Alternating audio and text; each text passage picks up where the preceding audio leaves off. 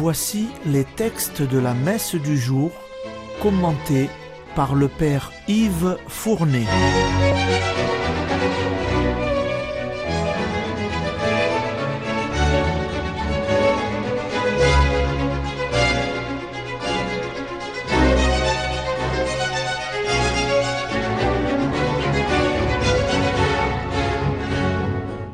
Bonjour, chers auditeurs et auditrices de Radio Maria. Aujourd'hui, c'est le samedi de la troisième semaine du temps ordinaire année paire. La première lecture est toujours la suite du second livre de Samuel. Hier, nous avions lu la terrible histoire du crime du roi David. Aujourd'hui, nous allons en lire la triste conséquence.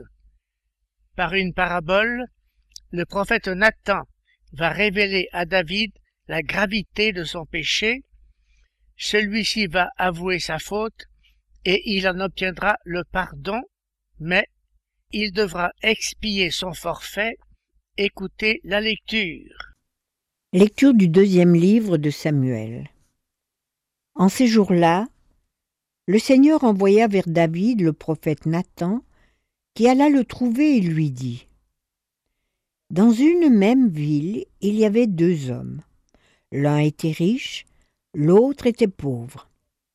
Le riche avait des moutons et des bœufs en très grand nombre. Le pauvre n'avait rien qu'une brebis, une toute petite qu'il avait achetée. Il la nourrissait et elle grandissait chez lui au milieu de ses fils. Elle mangeait de son pain, buvait de sa coupe, elle dormait dans ses bras. Elle était comme sa fille. Un voyageur arriva chez l'homme riche.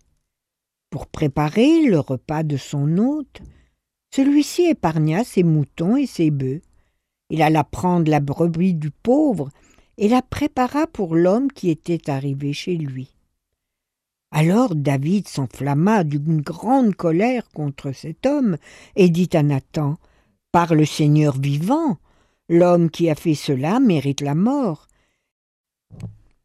Et il remboursera la brebis au quadruple pour avoir commis une telle action et n'avoir pas épargné le pauvre. Alors Nathan dit à David Cet homme, c'est toi. Ainsi parle le Seigneur Dieu d'Israël. Désormais, l'épée ne s'écartera plus jamais de ta maison, que tu m'as méprisé, et que tu as pris la femme d'Urias le Hittite pour qu'elle devienne ta femme. Ainsi parle le Seigneur. De ta propre maison, je ferai surgir contre toi le malheur. Je t'enlèverai tes femmes sous tes yeux, et je les donnerai à l'un de tes proches, qui les prendra sous les yeux du soleil. Toi, tu as agi en cachette, mais moi, j'agirai à la face de tout Israël et à la face du soleil. David dit à Nathan, J'ai péché contre le Seigneur. Nathan lui répondit, Le Seigneur a passé sur ton péché, tu ne mourras pas. Cependant, parce que tu as bafoué le Seigneur, le fils que tu viens d'avoir mourra. Et Nathan retourna chez lui. Le Seigneur frappa l'enfant que la femme d'Urias avait donné à David, et il tomba gravement malade. David implora Dieu pour le petit enfant. Il jeûna strictement, et quand il rentrait chez lui, il passait la nuit couché par terre. Les anciens de sa maison insistaient auprès de lui pour qu'il se relève, mais il refusa et ne prit avec eux aucune nourriture.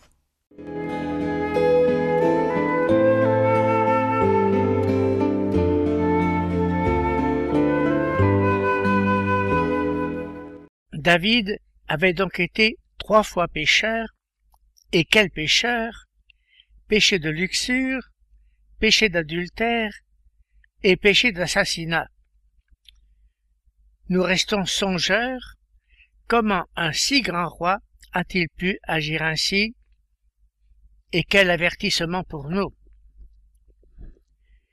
Vous avez entendu la manière habile dont le prophète Nathan a révélé la gravité de son péché à David. Dire une vérité déplaisante à un roi est très risqué. Aussi, s'y est-il pris, par le moyen de cette petite parabole, du riche avec son gros bétail et du pauvre avec son unique brebis. Et David, chose rare parmi les grands de ce monde, a reconnu son péché, il s'est écrié, Oui, j'ai péché contre Dieu. Le repentir de David a toujours impressionné les générations chrétiennes. Ce qu'un roi a pu faire, et quel roi Comment ne pourrions-nous pas le faire nous-mêmes? Néanmoins, David dut expier son péché et son crime, et le malheur ne s'éloignera plus de sa maison. Ce sera d'abord la mort de l'enfant du crime. Ce sera ensuite le désordre dans sa propre famille. Bientôt, son fils Absalom se révoltera contre lui et il la mourra tragiquement. Et la fin de son règne sera définitivement assombrie. Quelle tristesse! C'est maintenant l'Évangile. Nous sommes toujours dans le chapitre quatrième de l'Évangile selon saint Marc. Jésus vient de finir de parler à la foule en parabole. Maintenant, il décide de quitter la région et il s'embarque avec ses apôtres et autres disciples pour l'autre rive du lac.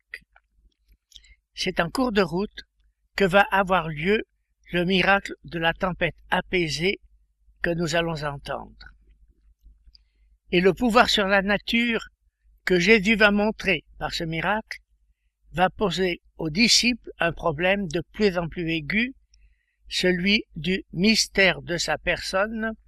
Écoutez l'Évangile.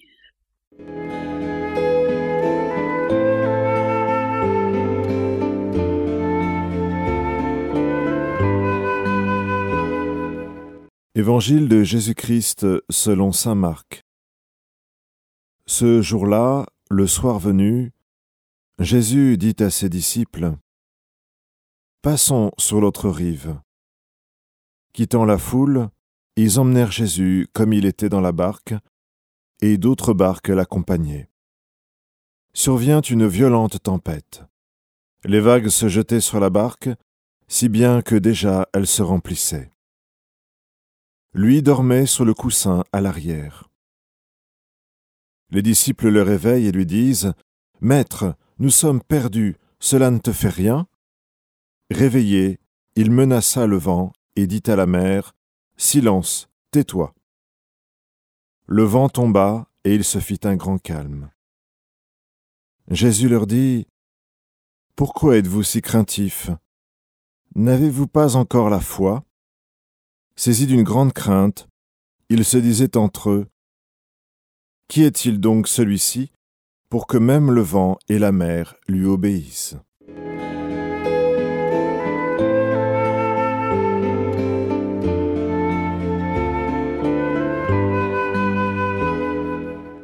Jésus vient de terminer son discours en parabole.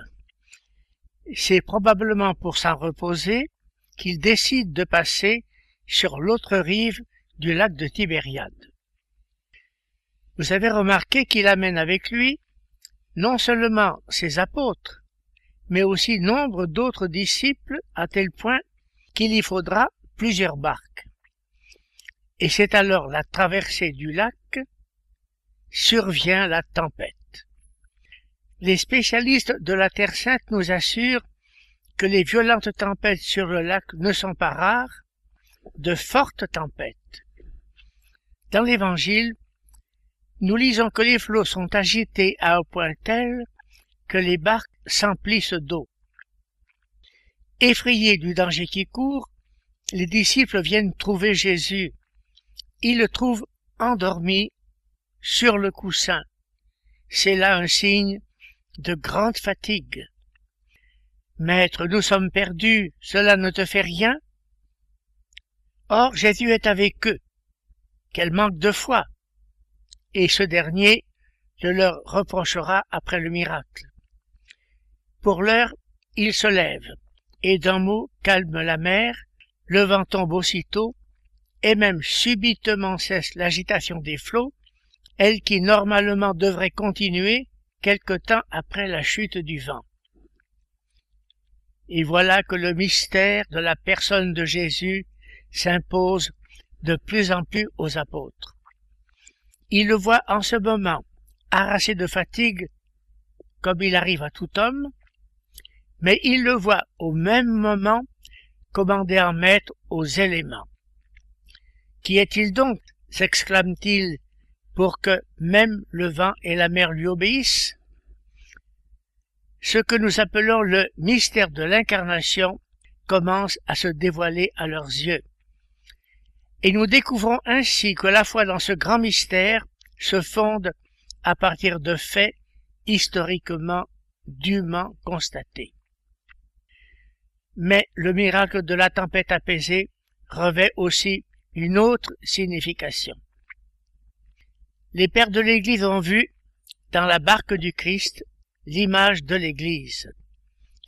Cette dernière, bien qu'en but aux tempêtes des persécutions, est assurée du triomphe final, n'a-t-elle pas Jésus avec elle? Souvent il semble dormir, cependant n'ayons pas peur, car il fera intervenir au jour et à l'heure fixée. Le ciel et la terre passeront, mes paroles ne passeront pas. Terminons par la prière suivante. Réveille, Seigneur, le courage de tes fidèles, qu'ils soient plus ardents à profiter de tes grâces, pour obtenir de toi de plus puissants secours, par Jésus-Christ. Amen.